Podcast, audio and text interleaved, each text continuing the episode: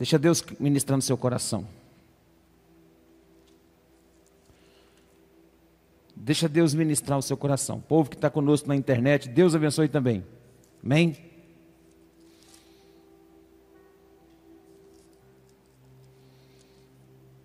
Diz assim o texto, a partir do verso de número 9. Segundo Reis 3, 9.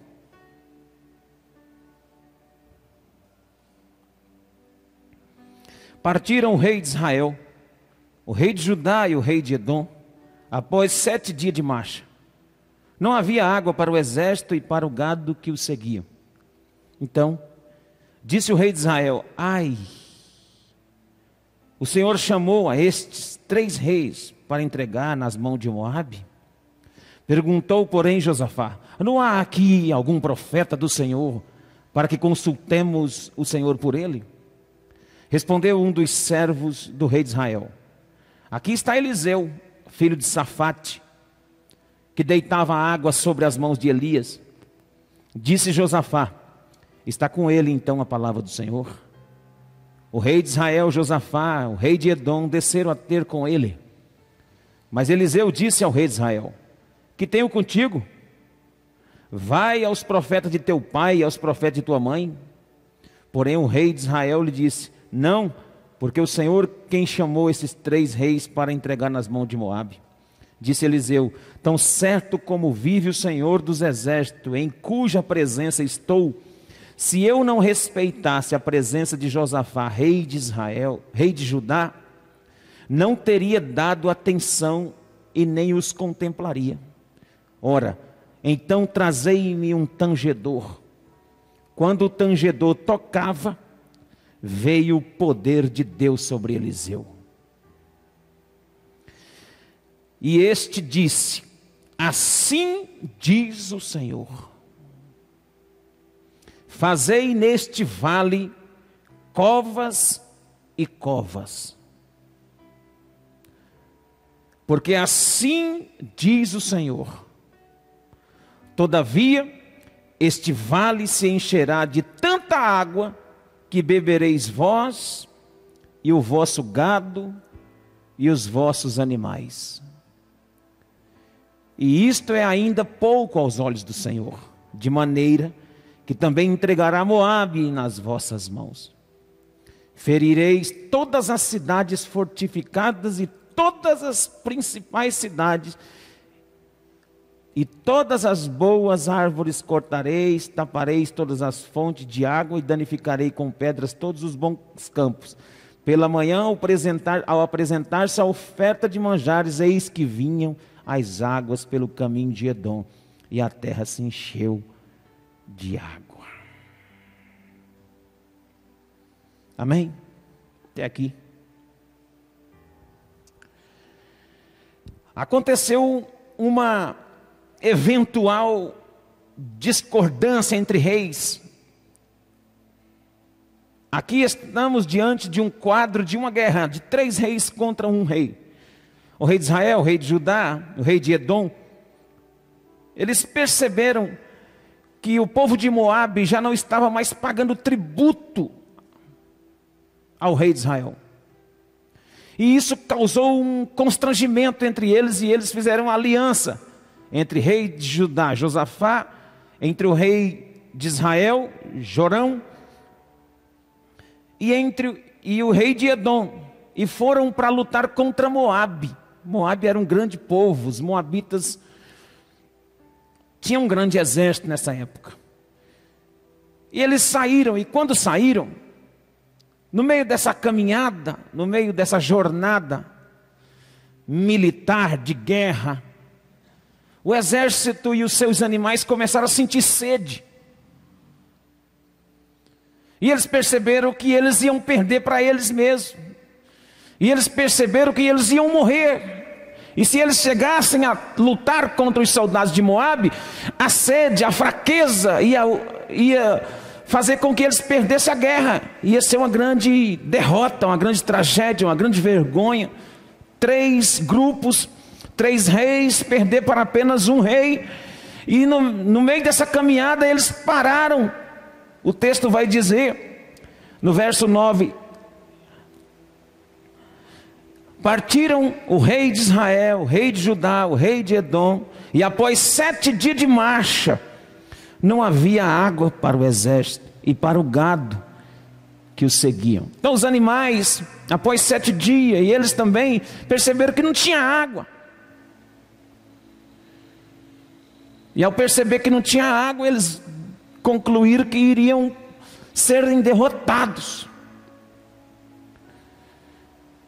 E o rei Josafá, que era o rei de Judá, perguntou: será que não tem nenhum profeta de Deus aqui na região?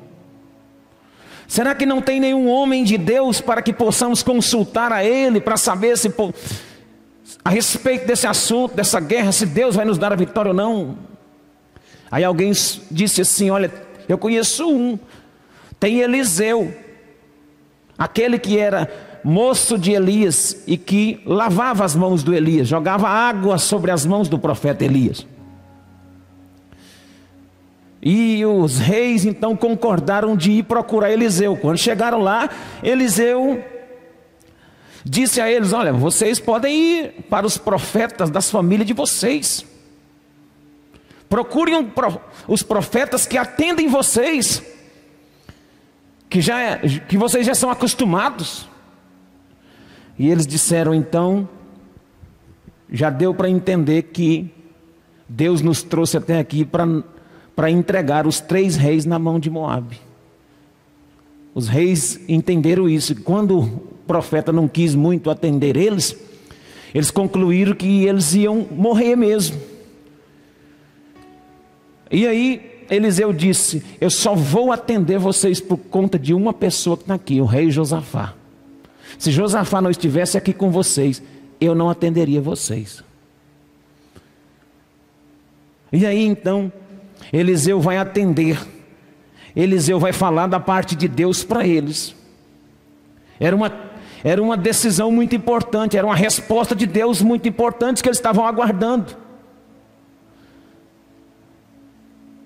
E essa resposta de Deus, através do profeta Eliseu, é que nós vamos ministrar e meditar essa, essa noite aqui, dentro dessas respostas que o Eliseu traz a eles, tem algo de Deus para nós profético para esse tempo. Porque tem horas que nós chegamos à conclusão de que a derrota é certa. Chegamos à conclusão que, que não tem mais jeito. Chegamos à conclusão que tudo vai por água abaixo. Isso comigo, com você, com qualquer um de nós. Eles estavam aqui e o profeta Eliseu, então agora Deus vai dar uma palavra. E a primeira coisa que o Eliseu vai fazer é chamar um tangedor. O tangedor é aquele hoje aqui é o rapaz aqui, o Paulo. É um tangedor. O que é o tangedor? O tangedor é um músico. O tangedor é um tocador de instrumentos. O profeta diz: Traga-me um tangedor.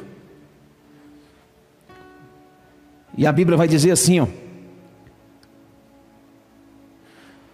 No verso de número 15. Ora, trazei-me um tangedor. E quando o tangedor tocava, a Bíblia diz: veio o poder de Deus sobre Eliseu. Nós aprendemos uma coisa, irmão: que a adoração atrai o poder de Deus. Davi, na experiência de Davi, de, de quando foi chamado pelo rei Saul e pela sua equipe para ir servir no palácio, Davi tocava harpa. E a Bíblia diz que quando Davi tocava, os demônios fugiam de Saul. Se você não começar a ter uma vida de adoração, se você não, não começar a desenvolver um caráter de adorador com Deus, nunca você vai desfrutar do poder de Deus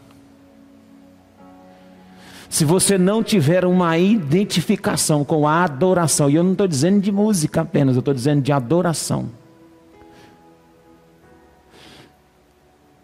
Nós precisamos ter a conexão com o céu, e a conexão com o céu é feita através de uma adoração. A Bíblia diz que Deus procura os verdadeiros adoradores que o adorem em espírito e em verdade. Para que haja poder de Deus no meio da igreja, a igreja tem que adorar. Para que haja poder de Deus no meio da casa, das nossas casas, das nossas empresas, dos nossos negócios, nós temos que desenvolver lá dentro um ambiente de adoração. No seu carro, no seu trabalho, dentro das possibilidades, você tem que desenvolver um ambiente de adoração. Porque quando você desenvolve um ambiente de adoração, o poder de Deus é atraído para dentro daquele ambiente e começa a quebrar as cadeias e começa a, desen... e começa a desenrolar o manto, começa a desenrolar o mistério de Deus. Os mistérios do céu eles só são desvendados quando nós começamos a adorar. Adora. Tá difícil? Tá complicado? Adore.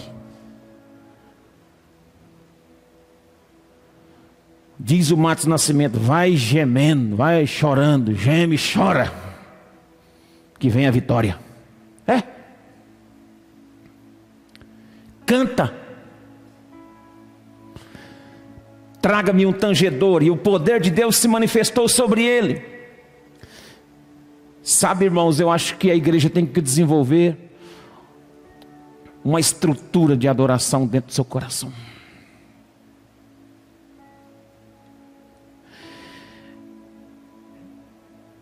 E após o poder de Deus se apoderar do profeta, o profeta disse no verso 16: Assim diz o Senhor: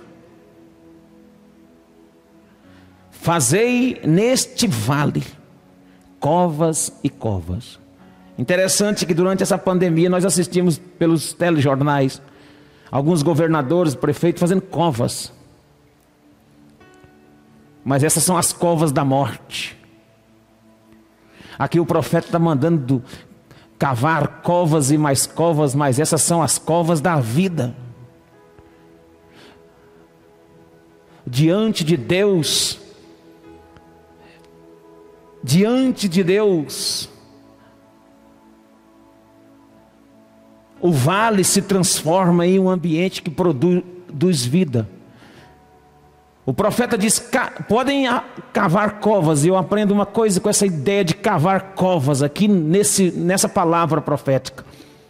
Que em meio às dificuldades devemos buscar o Senhor, que em meio às dificuldades devemos obedecer à voz profética. Cavar covas significa descer, significa abrir espaço para a provisão que vai chegar. Cavar covas significa dar lugar para Deus agir. Cavar covas é você abrir o coração para Deus entrar com a água dele, os canais da água viva de Deus. O que estava faltando aqui era, era abrir espaço para Deus trabalhar. O que estava faltando aqui era.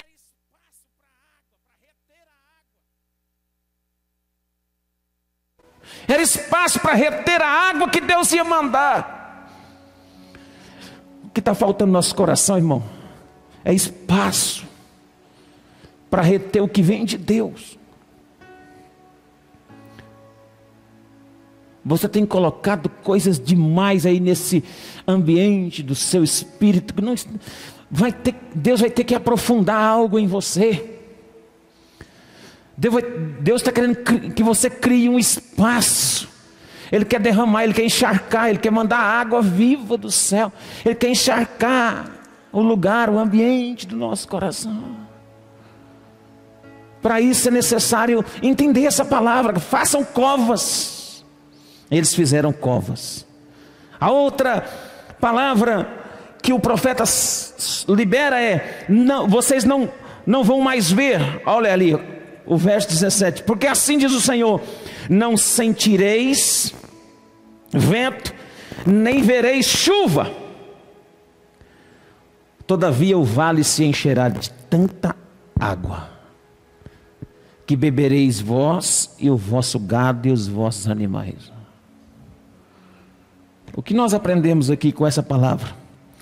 Aprendemos dependência sobrenatural. Por quê? Porque não vai ter chuva, mas vai ter água.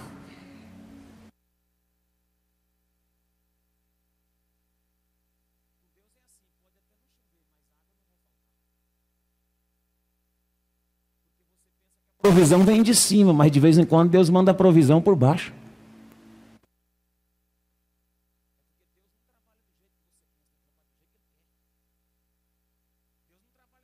Eu imagino, Deus trabalha do jeito que Ele quer.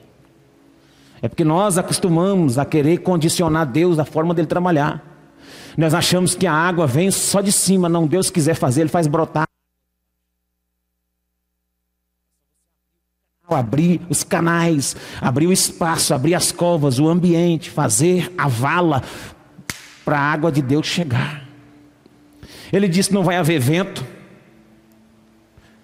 ele diz: Não haverá chuva, todavia esse vale todo, essas covas aqui, será cheia. Encherá de tanta água que bebereis vós e o vosso gado e os vossos animais. Olha a palavra chegando no tempo de crise aí. Você não sabe que jeito que vai vir a provisão. Mas abra espaço, abra covas, abra lugar para Deus trabalhar, que a água vai vir de uma maneira tão sobrenatural que vai dar para você, vai dar para o seu vizinho, os animais que estão lá na sua casa vão beber, esses que estão ao seu lado, os animais da guerra que vocês estão caminhando.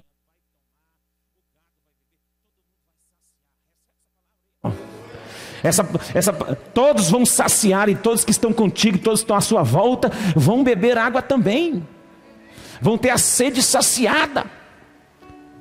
Sabe que esse texto nos mostra que esses homens ele tinha sede e a sede no começo era de uma palavra. Porque eles tinham sede física, mas eles, eles procuraram um profeta.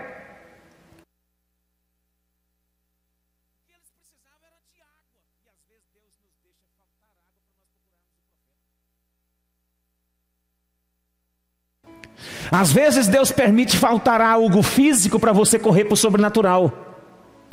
Às vezes Deus permite faltar algo no seu bolso para você correr e depender de Deus. Às vezes Deus permite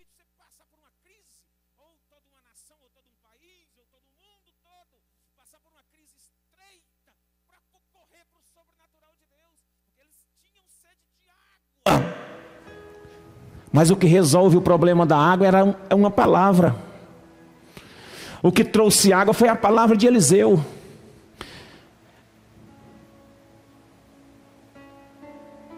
O que resolve o nosso problema, às vezes, não é aquilo que está faltando.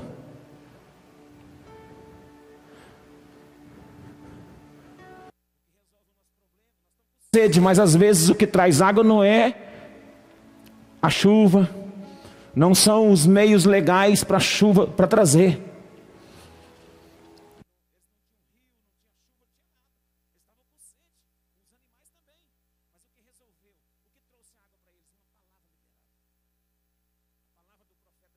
Olha, não vai, não vai ventar, não vai chover, só que esse vale vai se encher de água.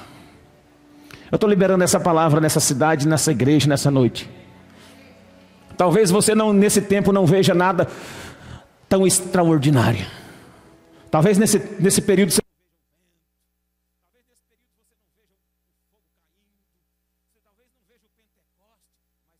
Pois eu tenho certeza, o vale será cheio para a glória de Deus, porque Deus é Deus sobrenatural. Deus trabalha da maneira que Ele quer. Quem crê nisso, diga glória a Deus. Então é tempo de dependência. É tempo de dependência. Não vereis vento, não vereis chuva, porém a água encherá todo o vale. Lá vai a palavra: Deus é Deus de monte, é. Deus é Deus dos montes. Quantos milagres Deus já fez nos montes. Quanta coisa Deus já fez no monte. Só que agora, nesse tempo, Deus está querendo fazer no vale. Ele está dizendo assim: olha, não, vocês não vão ver o vento. Talvez vocês não vão ver sinal de nada, nem de chuva. No entanto, esse espaço que você abriu para mim, é suficiente para eu mandar água para você, para o vosso gado e para todos os animais. Deus não depende do sistema para poder prover. Deus não depende de ninguém para poder mandar a provisão para você. Quanto você menos esperar, a água está chegando, a provisão está chegando e veio de uma maneira que você não esperava. o Espírito Santo transborda, amém?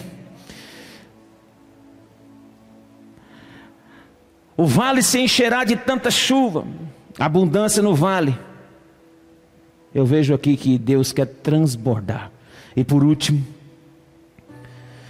se não bastasse essa vitória, o profeta disse assim: e não fica só nisso. Eu gosto quando Deus fala assim. Veja o texto para você entender. Ele disse no verso 17: Porque assim diz o Senhor: Não vereis vento, nem vereis chuva, todavia o vale se encherá de tanta água que bebereis vós e o vosso gado e os vossos animais. Isto ainda é pouco. Eu gosto quando Deus fala assim. Sabe quando você ganha uma coisa e a pessoa fala, tem mais? Sabe quando você recebe uma benção e a pessoa esconde a outra? Você já recebeu assim? Pessoa abre uma caixa para te dar um presente e vai tirando presente lá de dentro, não acaba. Ô oh, coisa boa.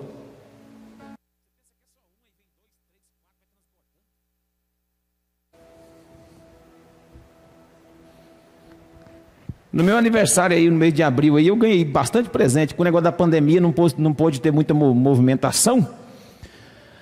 Eu passei a semana inteirinha recebendo presente. De vez em quando chegava lá, ah, pastor, toma. Falei, é de Deus. Essa pandemia é uma benção.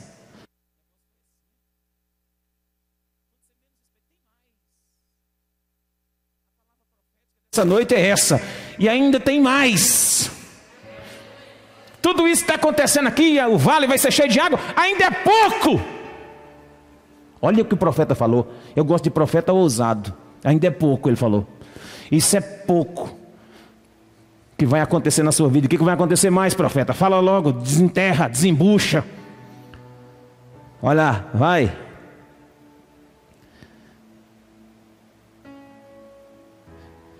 Isso é pouco aos olhos do Senhor, de maneira que ele também entregará Moabe nas vossas mãos, seus inimigos. Ele dará vitória para você contra os seus inimigos. Verso 19: Ferireis todas as cidades fortificadas. Está dizendo assim: vou fazer uma obra tão grande através de vocês, não vai ficar nada. Eu vou dar uma vitória tão grande para vocês, no meio de todo esse vale que vocês estão enfrentando que vocês vão surpreender. Coisas que vocês nem imaginavam eu vou fazer.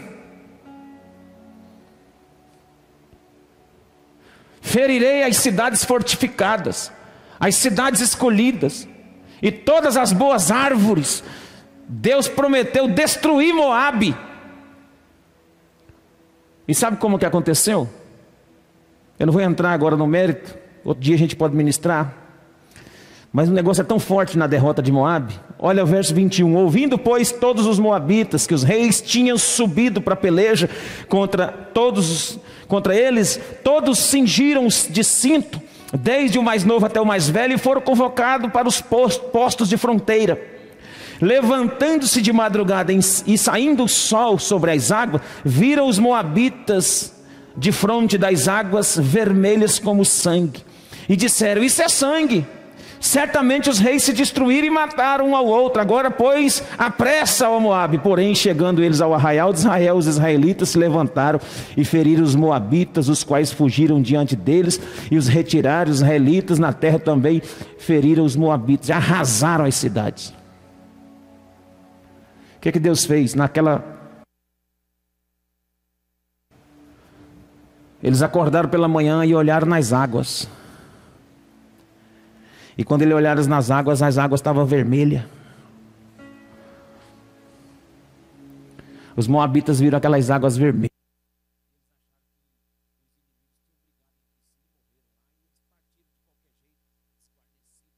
Chegaram lá, se tornaram presa fácil.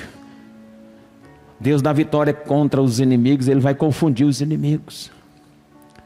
Me parece que Deus está confundindo os inimigos. Eu, tô, eu estou com a sensação de que Deus está confundindo aqueles que pensam que são na nação brasileira.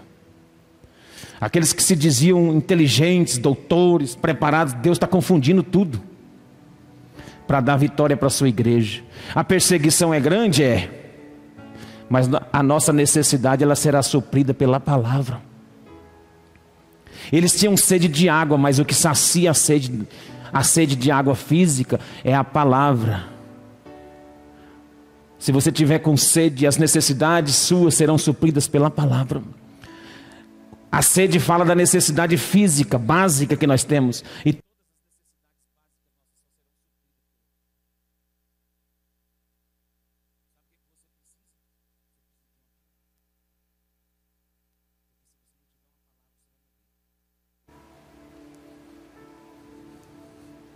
Se você não tiver uma palavra, você, vai, você mesmo está decretando a sua derrota. Aqueles homens precisavam de uma palavra.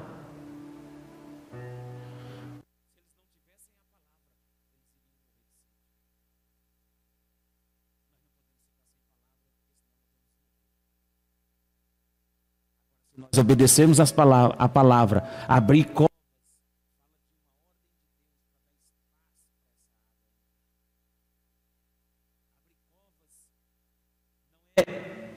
apenas abrir uma valeta, um buraco no meio do chão. Não. Deus está falando assim: eu quero um espaço para eu encharcar você novamente. Eu quero um espaço para encharcar sua vida espiritual. Eu quero, eu quero um espaço, quero que você abra espaço, abra lugar, para que eu possa manifestar a minha glória no meio de tudo isso, desse vale que você está enfrentando. Se você não abrir espaço, a água não chega. Quem me entende nessa noite aqui? O Espírito de Deus está nessa noite aqui. Não vereis vento, não vereis chuva, todavia o vale será cheio de água. Como o profeta Eliseu disse.